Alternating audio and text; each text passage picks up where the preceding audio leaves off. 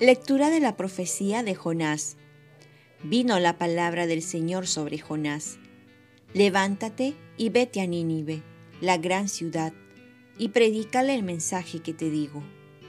Se levantó Jonás y fue a Nínive, como mandó el Señor.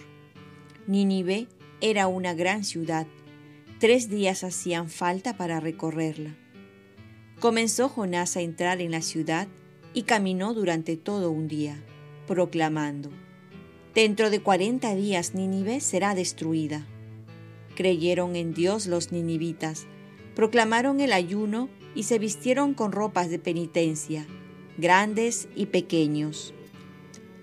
Llegó el mensaje al rey de Nínive se levantó del trono, dejó su manto, se vistió con ropa de penitencia y se sentó sobre la ceniza. Luego mandó a proclamar en Nínive este decreto. Hombres y animales, vacas y ovejas, no prueben bocado, no pasten ni beban. Vístanse con ropas de penitencia, hombres y animales.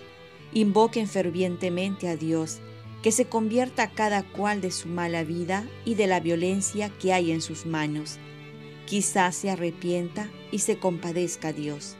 Quizás cese el incendio de su ira y no pereceremos. Y vio Dios todo lo que los ninivitas hacían para convertirse de su mala conducta. Se compadeció y se arrepintió de las amenazas que les había hecho, y no las cumplió. Palabra de Dios. Salmo responsorial. Misericordia, Señor, hemos pecado. Misericordia, Dios mío, por tu bondad, por tu inmensa compasión, borra mi culpa. Lava del todo mi delito, limpia mi pecado. Misericordia, Señor, hemos pecado. Oh Dios, crea en mí un corazón puro, renuévame por dentro con espíritu firme no me arrojes lejos de tu rostro, no me quites tu Santo Espíritu.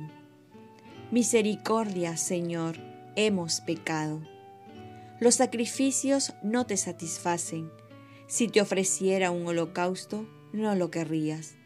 Mi sacrificio es un espíritu quebrantado, un corazón quebrantado y humillado, tú no lo desprecias. Misericordia, Señor, hemos pecado. Lectura del Santo Evangelio según San Lucas. En aquel tiempo la gente se apiñaba alrededor de Jesús, y él se puso a decirles, Esta generación es una generación perversa. Pide un signo, pero no se le dará más signo que el signo de Jonás. Como Jonás fue un signo para los habitantes de Nínive, lo mismo será el Hijo del Hombre para esta generación. Cuando sean juzgados los hombres de esta generación, la reina del sur se levantará y hará que los condenen, porque ella vino desde los confines de la tierra para escuchar la sabiduría de Salomón. Y aquí hay uno que es más que Salomón.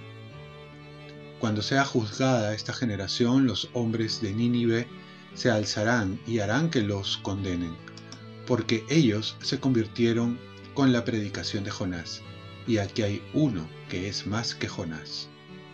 Palabra del Señor. Paz y bien. Conversión es lo que Dios quiere y lo que el hombre necesita. Muchas personas en estos momentos críticos piden un milagro para creer, como en el Evangelio que pedían una señal para creer. Imaginarse que por un momento Dios hace desaparecer este virus del COVID-19. Y en un día todos amanecemos bien. El virus prácticamente desaparecido sería una señal portentosa y milagrosa. La reacción de la gente cuál sería? Muchos atribuirían a Dios el milagro patente. Otros ni por ello creerían en Dios. Otros tomarían la decisión firme de cambiar su vida por la bondad de Dios y otros seguirían igual. Pero después de un tiempo no muy prolongado, el mundo seguiría igual. Dios no tolera el pecado, pero ama al pecador. Por ello, sabe diferenciar y busca salvarlo. Permite hasta las situaciones más críticas para que el hombre tome conciencia de que hemos sido creados para vivir en comunión con Él, para amarlo y para llegar al cielo. Es así como vemos que en la primera lectura Jonás predica la destrucción de Nínive por sus pecados, pero llega a tomar conciencia el pueblo y se arrepiente, y Dios, al ver su arrepentimiento, les da una oportunidad más. Por un lado, muchos piden señales milagrosas para creer y generalmente es un pretexto para permanecer en la incredulidad.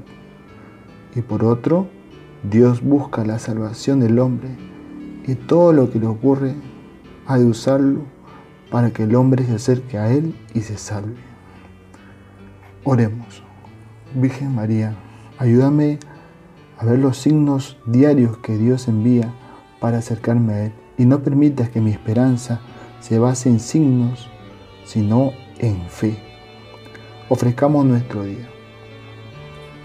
Dios Padre nuestro, yo te ofrezco toda mi jornada en unión con el corazón de tu Hijo Jesucristo, que sigue ofreciéndose a ti en la Eucaristía para la salvación del mundo. Que el Espíritu Santo que guió a Jesús sea mi guía y mi fuerza en este día para ser testigo de tu amor. Con María, la Madre del Señor y de la Iglesia, te pido por las intenciones del Papa.